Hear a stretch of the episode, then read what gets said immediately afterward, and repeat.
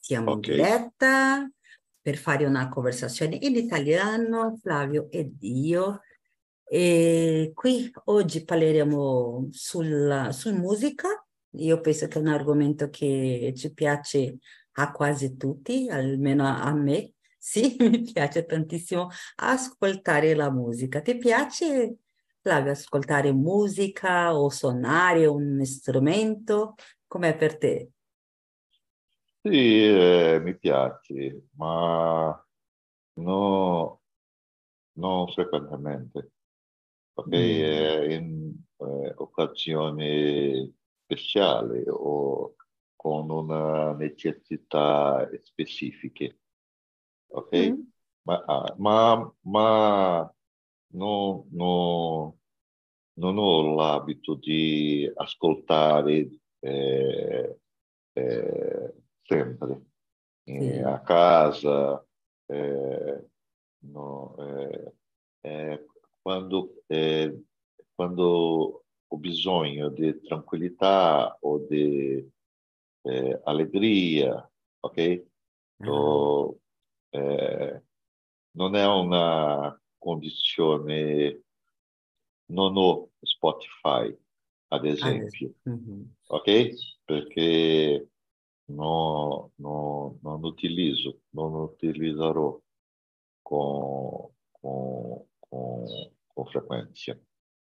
E scegli la musica d'accordo al tuo umore, eh, ad esempio, perché tu hai detto quando ho bisogno di allegria o di tranquillità, quindi ad esempio se sei triste magari scegli un tipo di musica, se sei felice o si cerca di essere più felice altro uh, stile musicale, sì? sì, eh, sì D'accordo questo, con, con la necessità, que- diciamo così. Sì, perché questo è, è lo senso della musica.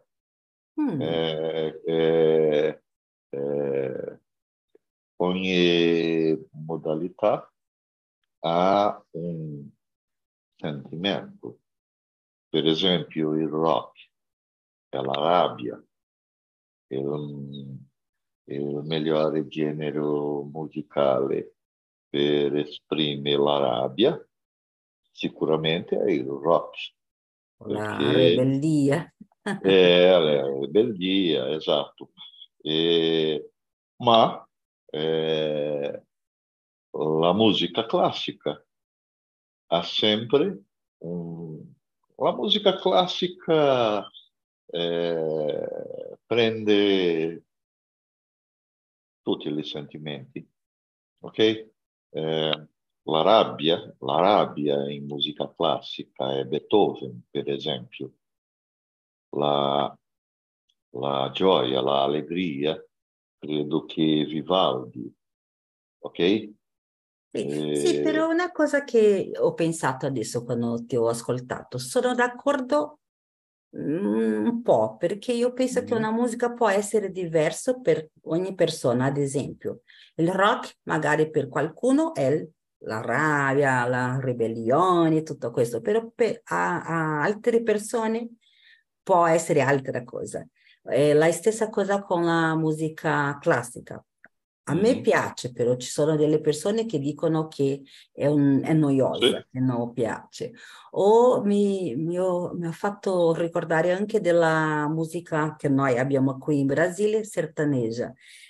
Se ascoltiamo, se leggiamo la, le parole della canzone, una canzone sertaneja, è tristezza, tristezza, tristezza, però le persone cantano e sono felici cantando la musica sertaneja. Quindi è un po' strano, eh. ogni persona può sentire una canzone in un modo diverso, io eh. credo.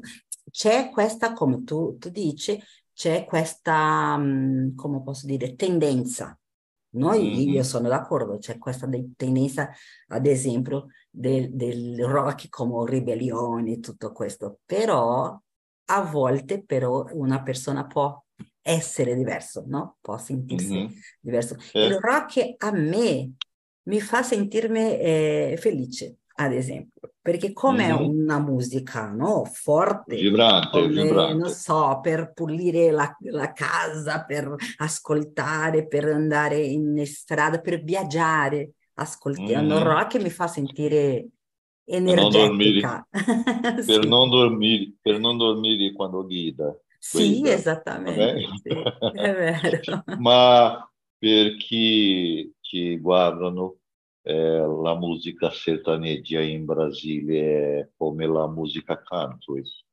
ok? Mm. È, è, un tipo di musica di campagna e è molto popolare qui a Brasile eh, a São Paulo, anche a São Paulo sì, sì, e, e Goiás, e Goiás. Sì, eh? è una cosa uh-huh. che mio marito è argentino, no? Io penso uh-huh. che, che, sai. E lui sempre mi dice, io non posso capire come le persone possono, alle persone può, uh, si può piacere tanto la canzone sertaneja, perché lui dice, no? Per me è brutta, è brutta sì, per ascoltare, no. per leggere. La, la, moderna, no? Occhio, perché la, la sì. antica, più di campagna, sì, tutto questo è bellissima. Perché Però, ci, perché, ci, perché, perché ci guardano eh, a due generi musicali country qui a Brasile. Mm. Un antico, uh-huh. che chiamiamo di di country raici, uh-huh. ok? E eh, dopo questo tipo di, canzone eh, cominciò a, a, essere, essere popolare in pubblico giovane. Sì. E, e quindi è, è, è chiamato o rinomato come country universitario. Mm-hmm. Ok? Eh, ma è molto popolare qui in Brasile. Sì, sì, è vero. E sai suonare un strumento musicale, Flavio? Eh, sempre eh, eh, credevo e credo che la musica é, il cibo dell'anima, ok? E é muito importante eh, da bambino, eh, come qualche, qualche altra materia scolare, che da bambino eh, dobbiamo imparare la musica, perché per me, io sono ingegnere, per me musica è matematica, ok? È, è, è molto importante apprendere la teoria musicale, perché la teoria musicale eh, esprime la concezione dell'universo, ok? E se ho imparato eh, musica eh, a, in scuola, alla scuola. Ho cominciato con il flauto, mm-hmm. perché è normale, perché il flauto è, non è costoso e è, è possibile con il flauto imparare la teoria musicale. É, e da giovane, da, in mia, la mia adolescenza, ho, imparato, ho cominciato a imparare la chitarra classica, mm-hmm. il, met, il metodo Tarrega, che era bellissimo. Tarrega è un spagnolo, un famoso eh, maestro de guitarra espanhola uhum. que é, ha criado um método chamado método Tárrega per guitarra clássica. É, é, e é, em, esta época é, e o, o também imparato anche a suonare la chitarra per musica pop, ok? Com, com, usando il cifra, perché è molto popolare in Brasile eh, se comprare riviste che, spiegano come suonare facilmente la chitarra usando eh, un metodo con cifras e con posizioni eh, disegnata per facilitare. Ma quindi ho, eh, oggigiorno ho... sai eh, la flauta, perché hai imparato da piccolo, e la chitarra, le due strumenti. Sì, mm-hmm. sì la, la, la, flauta dolce mm-hmm. è, è, è, molto, è molto facile imparare. Sì, sì, e... io mi ricordo che quando piccola anche io ho imparato eh. per oggi non lo so, eh? per mi ricordo riesco, della scuola e tutto questo. O riesco, eh, o riesco, fa, eh, o, o, o riesco facilmente di ricordarmi mm-hmm. di, di, questo tempo e suonare un, un, un flauto di, di orecchia. Mm-hmm. Posso, ascolto la musica e consigo, eh, riesco eh, eh, suonare in un flauto. Eh, in, in chitarra un po', ma il chitarra è un strumento che si deve imparare perché non è facile come sembra. Okay? No, non è. Io ho, tomato, ho fatto lezioni di chitarra quando ero adolescente perché mia sorella più grande voleva imparare, però non voleva andarci eh, da sola, no? Quindi eh, mi ha portata con, con lei per imparare. Però abbiamo fatto magari tre o quattro lezioni e dopo lui ha detto, ah no, non è per me, e come eh, eh, smesso lei, quindi io automaticamente perché le, lui, lei mi portava. Eh, mi ricordo che mi è piaciuto, però io ero adolescente e una delle prime um, cose che è successo è dover tagliare eh, la unghia perché non poteva eh, suonare, oh, fare suonare la chitarra. Del, della mano che uso il braccio, mm-hmm. perché la mano della, delle corde è, è, è lunga sempre mm. lunga, ok? E questo, mi ricordo che questo non mi è piaciuto perché ero adolescente e sì. quindi era come... Ah, perché la mano, sì. le dita, eh, si tornano diverse perché sì, colpe, esattamente. La, la altra mano è con, con unghie eh, lunghi. Sì. E la cosa che mi ricordo è che ho pensato questo, che, che difficile è, perché io pensavo che era facile e non è, è difficile.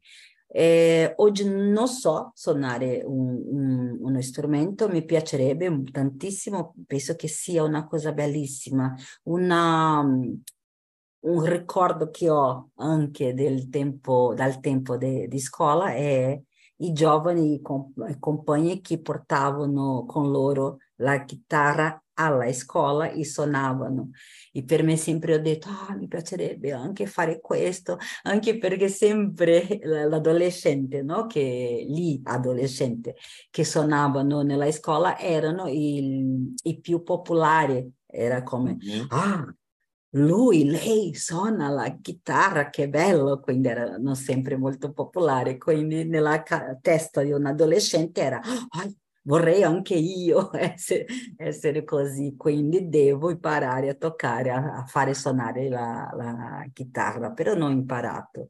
Ho vissuto tutta la mia vita con mio padre che toccava, eh, suonava la chitarra e la tastiera, no? quindi cantava lui cantava tantissimo tutto il tempo.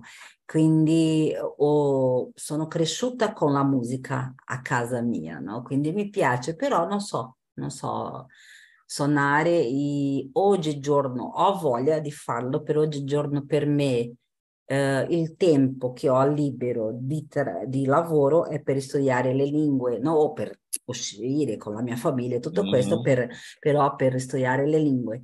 Quindi io sempre mi dico che è una cosa per il futuro, non per questo momento, però prima di morire vorrei imparare a suonare, non benissimo, non è questo, non essere un artista, però suonare a casa, penso che sia anche una terapia, ascoltare la musica e fare la musica tu, no? Eh, mesmo, creare la musica tu. Mesmo perché per essere un, un virtuosi nella musica deve si imparare da bambino. Sì, molti sì. anni, molti anni. E lo, eh, eh, lo, so che è molto eh, essere musico è molto difficile, sì. principalmente Troppo qui difficile. a Brasile, perché non ha un valore molto, eh, eh, molto grande. Essere artista, no? In generale, sì, sì, non è una cosa mm, Ma... necessità, di prima necessità, quindi eh, è molto difficile vivere e fare soldi con, con la vita sì. Ma, eh, ma sono, eh, il brasiliano è molto creativo, è sempre eh, appare un, un, musico virtuoso. Sì, in Brasile eh, ci sono tanti. Lirico mm. o, o, un concertista, un maestro, ma normalmente eh, si, si tras, eh, normalmente quest, queste, queste persone si trasferiscono per outro, outro paese come Germania o Italia, molto in Italia, e perché sono regioni del mondo che valorizzano la, la musica più che qui in Brasile. Qui è country, è il rap, sì, però non so se eh, altra parte o Italia valora più di Brasile. Io penso che qui in Brasile ci sono dei eh, artisti musicali, per dire così, siano eh, cantanti o siano persone che, che fanno suonare un strumento di molto talento, però non è, di solito non è la persona che sarà in tv però hanno pubblico, non so, mi ricordo di, adesso non posso ricordare il nome, un peccato, però ehm, io andavo molto a, ai concerti di MPB quando erano, ero giovane, no? nel, nel periodo dell'università e tutto questo, quindi ho conosciuto degli artisti fantastici e che hanno pubblico. Sempre quando fanno un concerto a São Paulo, ad esempio, è pieno di, di, di gente, quindi mm. però è raro, è molto difficile vedere questi artisti in, in tv, perché in tv è, è altra cosa, no? non mm. è essere bravo, non essere bravo, è altra cosa che succede lì.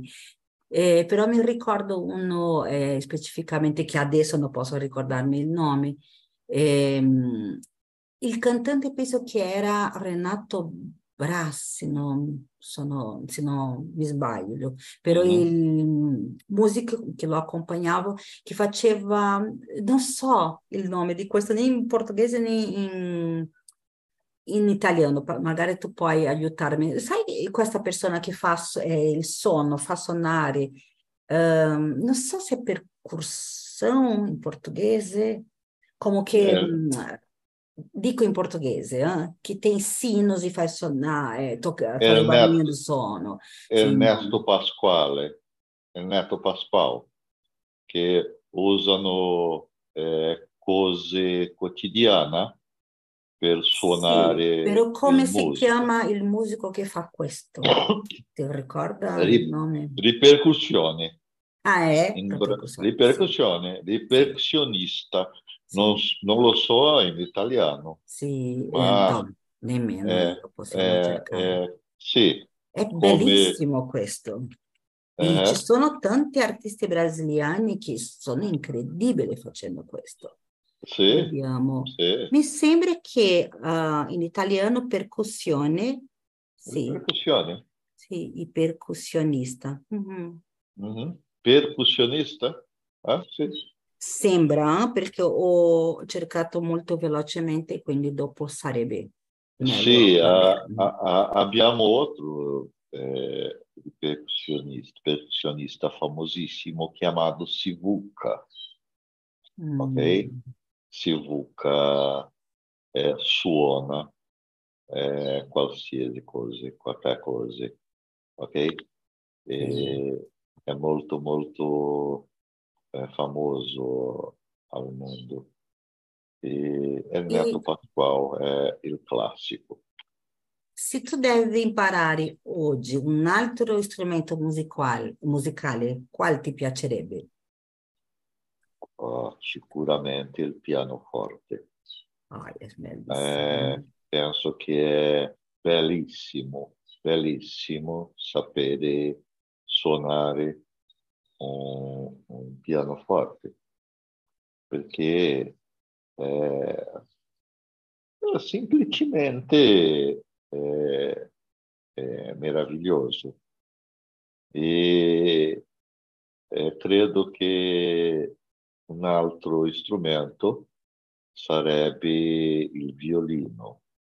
Ah, è bello, So- bellissimo, sì, sì. so- so- sono due strumenti che eh, mi eh, sono affezionato, ma è molto difficile per imparare, ok? E- ma, ma credo che posso, eh, quando in pensione, cominciare a imparare il pianoforte non un- Sicuramente. e no- non in un pianoforte perché è molto costoso, molto costoso e eh, occupano molto spazio, ma Sì. credo che è possibile in un eh, a- apparecchio che simulano il pianoforte elettronicamente imparare eh, la teoria musicale come un, un- un pianista. Ok? E credo che è molto interessante, ma eh, eh, prende molto tempo. Eh, e ancora eh, lavoro. E il mio fuoco è imparare l'italiano, ok? E- ma è importante, come ho detto, la musica è il cibo dell'anima, è, è molto importante. Per me è un strumento che mi piacerebbe eh, suonare, però non so se lo eh, studierei adesso. Sarebbe la- l'armonica. Ah, come mi piace, Eh, bellissima, bellissima. sono d'accordo con te, Mhm, sì, ti piace perché, te. perché prima è difficile, Sì, sì, sì? tantissimo. ma è altamente portabile, Sì, è sì? vero. E fa, e fa magia, no? Perché è una cosa piccola e quando qualcuno Sì, comincia a sì, fare suonare è una...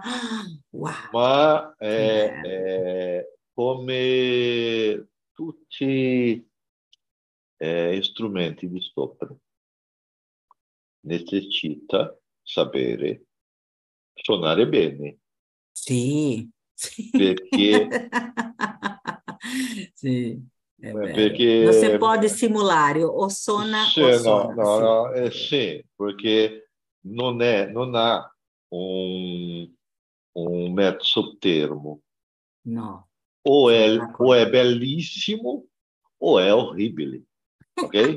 Sì, è vero. Flavio, ti piace cantare al karaoke? andare a queste E scusa, barre. scusa, No, perché credo, perché credo che ho preso un raffreddore. Oh, Eh, che bello, fine eh, settimana sì, sì. così. Eh, scusa, la E la domanda a te, sì, se ti piace cantare al karaoke. Amo karaoke, amo. Sì, amo. davvero. Sì, sì, e canto benissimo, Ah, benissimo. guarda, non è un Ma peccato che Rosaria non eh, è qui oggi perché lei, anche lei piace cantare, quindi eh, tra le due sarebbe bello cantare ho, qualcosa ho- per finale. eh, Mm. ho- ho promesso di fare un- una canzone per Aurelio. Ora, In quanto. Aurelio, in quanto Aurelio si prepara, Quando eh, torni Aurelio, sì, hai una ma canzone aspettando. non ho, ti- non ho- non ho ancora tempo per, per fa- eh, fare questo, ma eh, eh, io sempre faccio perché eh, karaoke è molto divertente, molto. È una, è una, è una, è un abito orientale giapponese che è molto divertente per fare con famiglia e amici. E che Ma tipo di musica ti piace cantare al karaoke? qualsiasi, qualsiasi. Non c'è una, o non ci No, sono perché, delle perché è preferite? sempre divertente. E eh, eh, ad, a- ad oggi, eh, oggi io eh, sempre che, che posso eh, riesco in YouTube il, solo l'accompagnamento di una Mm. musica con, con subtitle eh, e ricordo dopo eh, canto con questo accompagnamento e riguardo di nuovo. Mm. Faccio un, faccio un karaoke individuale Bene, è, è- benissimo. è molto divertente, ma eh, il karaoke eh, ha un problema perché normalmente eh, ogni persona ha un- un- una nota, un timbre specifici per Mhm. cominciare a cantare. Se que- questa, questa nota iniziale non è specifica per la persona, questa persona non, non riesca a accompagnare perché la musica si diventa molto alta o molto bassa. ok? Mm. Ah, E in, in apparecchio di karaoke si può regolare questo inizio, eh, eh, ma in, in YouTube o in, in, eh, eh, a casa è un po' difficile. Eh, eh, dipendiamo dalla sorte di trovare un, un karaoke in YouTube che è esattamente sul timbre de- de- musicale. Ah, non lo sapevo questo. Sì. Interessante. E, mm, ah, ti fare una domanda. Dopo mi ricorderò, non importa. Ah, io eh, era per dire che nel mio caso ho due problemi con, con karaoke o con le musiche, la musica in generale, no? I vicini. No, no, no, no, è un problema personale. Primo problema, non ho ritmo, quindi io mi dimentico del ritmo della canzone nel momento di cantare, quindi comincio a cantare, in- sembra che, non so che sembra, perché non, non- non c'è il ritmo nella- quando canto io, no? E l'altro problema che ho, che, mi, che è divertente per me, è che non posso ricordare bene. Per me è molto difficile memorizzare una- le parole di una canzone. Quindi io dico sempre che eh, fino a un'età io ho potuto eh, guardare, memorizzare le canzoni del passato, no? Eh, mm. Però sempre faccio errori, anche queste canzoni che posso mm. cantare, ricordare sempre qualcosa, faccio errore, canto sbagliato. Però oggigiorno posso, eh, una canzone mi può piacere, eh, posso ascoltare centinaia di, di volte, però non posso mai memorizzare le parole. Non posso, è una cosa incredibile. Non posso ma, questo, ma questo è la bellezza di karaoke, perché no, no, no, no. Tu hai la, la, le parole. Eh, no? sì, sì, sì, sì, sì. però e, una cosa... E, e risolve. Sì, eh, soluziona il problema. Il problema del ritmo. Okay? Ah, nel ritmo perché... no, sì, perché sempre sì. quando cerco di cantare anche nel karaoke non ho ritmo, è vero, no, però uh-huh. della, della, memoria sì perché ci sono uh-huh. le parole, tutto questo.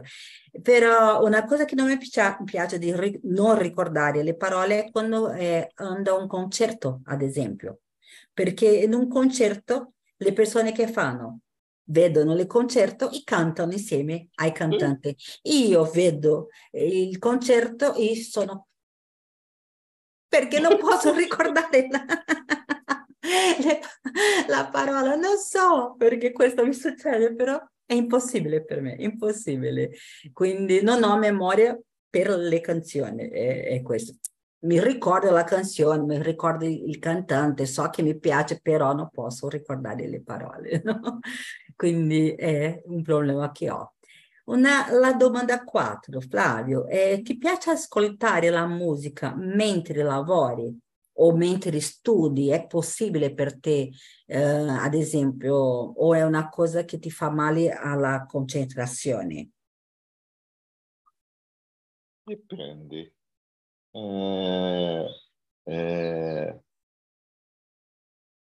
posso, per esempio, oggi, uhum. che lavoro in home office, eh, lavorare e as- ascoltare una radio di, il notiziario mm. in una radio perché no, no, no, non ha problema per me ma... Ti piace farlo? È una cosa che fai sì, spesso? Ma, no, ma, normalmente gli uomini eh, sono, no, non riescono a eh, fare, eh, non sono molte tarefe come le donne. Se ne, eh, bisogniamo di concentrazione no, eh, normalmente il silenzio è migliore, ok? Eh, ma sì, sì eh, per esempio adesso devo fare palestra, mm-hmm. ok? Quello ah, sicuramente, è bellissimo. Se, sicuramente lo farò uh, ascoltando eh, sì. italiano, ok? Eh, pienamente più possibile fare mm. questo. Ma eh, dipende, dipende. In musica, quando studi, ad esempio, devi studiare un argomento e anche si può ascoltare la musica. Se sì, c'è una musica specifica per studiare ascoltando, no, cosa ne pensi? No. Per me no. È difficile, se, no? Se, ne, se necessito di concentrazione, uhum. con un specifico argomento, ok? Eh, posso eh, ascoltare, ma molto, molto basso, mm. perché eh, eh, perso la concentrazione. Sì, sì, anche io. E, e, e, e sono, sono, una persona che, per, ad esempio, per scrivere eh, un paragrafo a volte è molto molto difficile per me, mm-hmm. ma d'improvviso non, non, non lo so che si succede. succede. Mm-hmm. Mi ispiro e scrivo una velocemente, velocemente. in questi momenti. Ma per, eh, per questo eh, succede, succedere preciso di silenzio e concentrazione. Nel mio caso, per lavorare, prima, quando io lavoravo in settore amministrativo, io lavoravo in una piccola eh, azienda, quindi a volte ero da sola lì, perché era un'azienda di fotografia, quindi eh, le persone che lavoravano lì erano più all'esterno che all'interno dell'azienda, quindi molte volte ero, ero, ero da sola dentro dell'azienda con la parte amministrativa e eh, tutto il giorno io ascoltavo la, la, la musica, ascoltavo mu- musica in italiano, in spagnolo, però tutto, tutta la giornata con la musica, no?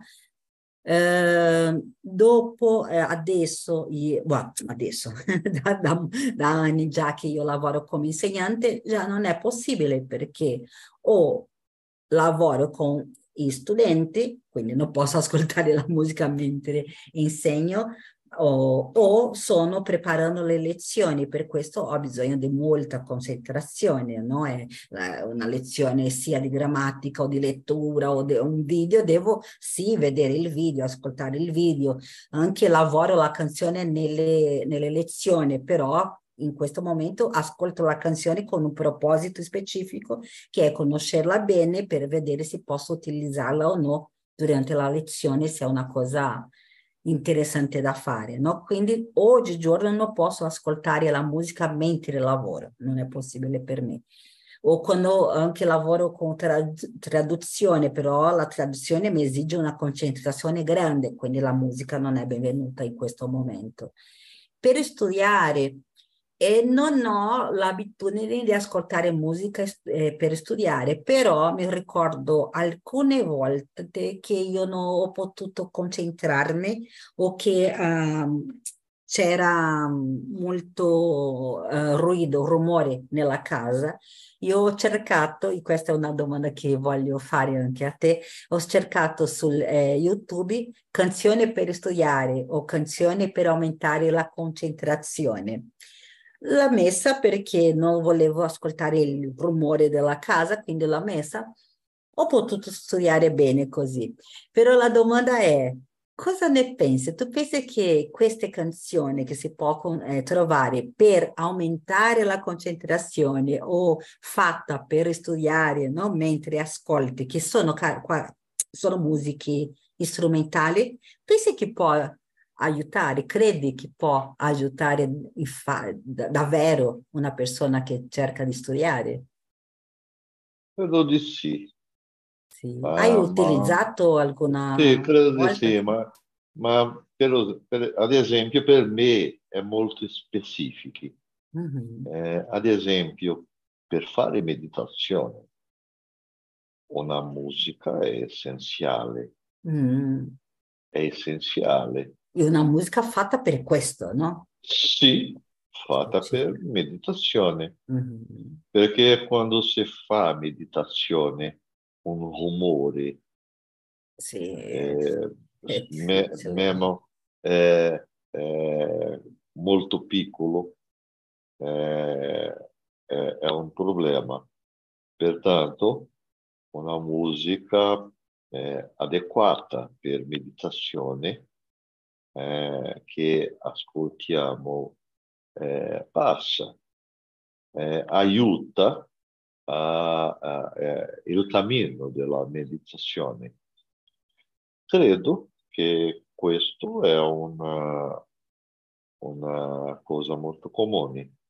Mi ricordo di, di, del film Amadeu che si tratta della vita di Mozart e, eh, e che Mozart si eh, ispirava con la musica per fare la musica. Ah, e, credo, e credo che questo si succede con un pittore, per esempio, quando spinta un quadro eh, deve avere un, un tipo di musica che può aiutare o una, un'altra attività. Okay?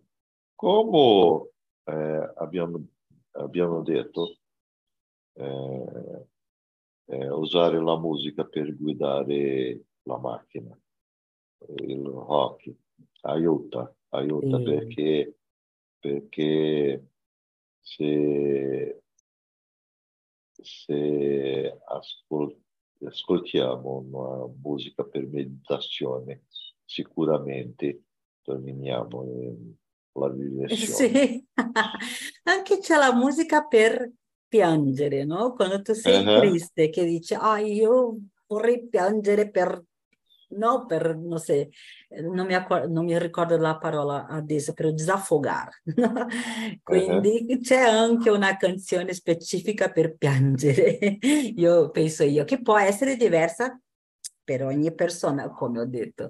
Per me, ad esempio, mi ricordo che quando io ero triste, io volevo piangere. Mi piaceva ascoltare queste musiche eh, romantiche degli anni magari 80 in inglese, eh, che ci sono musiche, canzoni molto molto specifiche di, di questa, questo periodo. E ascoltavo e... e piangevo tutto quello che dovevo piangere e all'altro giorno era bella, forte per vivere la vita. Quindi io penso che davvero c'è canzoni specifiche per ogni momento, secondo la persona, sicuramente perché può, si può cambiare. Va bene, l'ultima domanda e dopo la settimana prossima continueremo con, con queste domande sulla, oh, su musica. Eh, dopo l'ultima domanda io voglio cantare qualcosa.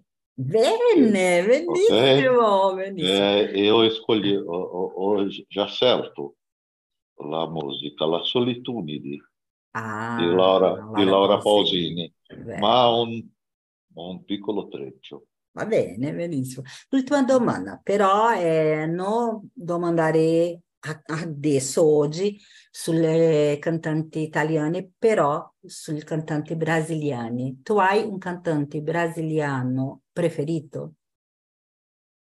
Uh, ma è molto difficile perché... O può essere più di uno. Eh? è, è, ho, ho, ho, diversi cantanti che amo. Eh, ma per esempio a epoca,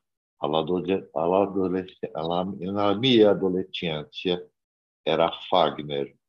Mm. Amavo Fagner. Una voce e, incredibile. Fagner. Sì, ma mia, eh, quando ero più giovane. Mm-hmm. Oggi eh, ho ascoltato molto la canzone italiana. No, però e... brasiliana oggi, no? Parliamo di... Brasiliana, é, é, amo Vinícius de Moraes, amo ah, Toquinho, uhum. amo é, Dirigente, per esempio, ascolto, è molto difficile. Eh, Ci sono mio, tanti, no? il, mio, il mio gusto è eclettico, ok? E va di Roberto Carlos a, a, tra eh, country universitario. Mm-hmm. Okay. Mi piace un po' di tutto. Mm, sì. C'è un cantante che adesso mi viene eh, in mente che mi piace tantissimo che è Osvaldo Montenegro.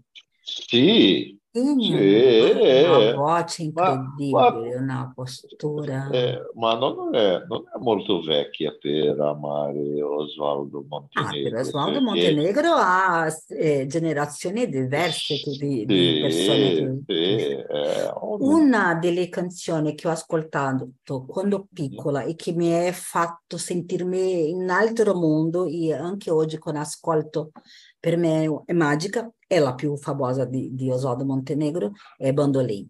Bandolin è una canzone che per me è di altro mondo, non posso spiegare la sensazione che mm-hmm. mi dà ascoltare questa canzone. E quando l'ho ascoltato la prima volta non è stato nella voce di Osvaldo Montenegro, è stata una festa di scuola, una persona uh-huh. ha, ha, suonato la canzone eh, e l'ho ascoltato per prima volta e, e, davvero è stata una cosa incredibile da me. E dopo ho cercato Osvaldo Montenegro e mi è piaciuto quasi tutto che, che fa, no? che ha fatto, che fa ancora oggi. È incredibile, oh. cantante bellissimo. Come fosse um pare nessa valsa triste se desenvolvesse ao som dos bandolins. Ah, e como não? E por que não dizer que o mundo respirava, mas ela me apertava assim, seu colo, como se fosse um tempo em que já fosse impróprio se dançar assim. Ela queimou e enfrentou o mundo, se rodopiando ao som dos bandolins. Bravissimo! Talking, talking, anche musicale. Bellissimo. Però oh, finiamo con oh, la solitudine. Ho, ho, cambia- ho, cambiato la mia musica. Ah, per, però anche per vorrei te, ascoltare okay? Solitudine, le due, eh, entrambe le canzoni. Sì, le due. Sì, un po', per favore. Marcos Fernanda che non ricorda più il treno della 730 senza lui è un coro di metallo senza l'anima. Nel freddo del mattino gridi di città, a scuola il banco rotto marca dentro me. Dolce il suo respiro fa pensare me, distância não me sembrano di verti. Ma il batte forte dentro me, chissà se tu mi penserai. Se ti se conhito e não parli mais, se ti nasconde come me, sfuggili sguardi te ne stai, rinchiuso in camera e non vou mangiare, stringi forte a te, in continuo piange, non lo sai quant'altro male ti farà la solitudine. Basta. Bravissimo. Bellissimo. Benissimo. Oggi abbiamo abbiamo arrivato alla fine del, del, modo più bello possibile con le canzoni. Oh, bellissimo! Flavio, sì, bellissimo eh. Flavio, sei bravo.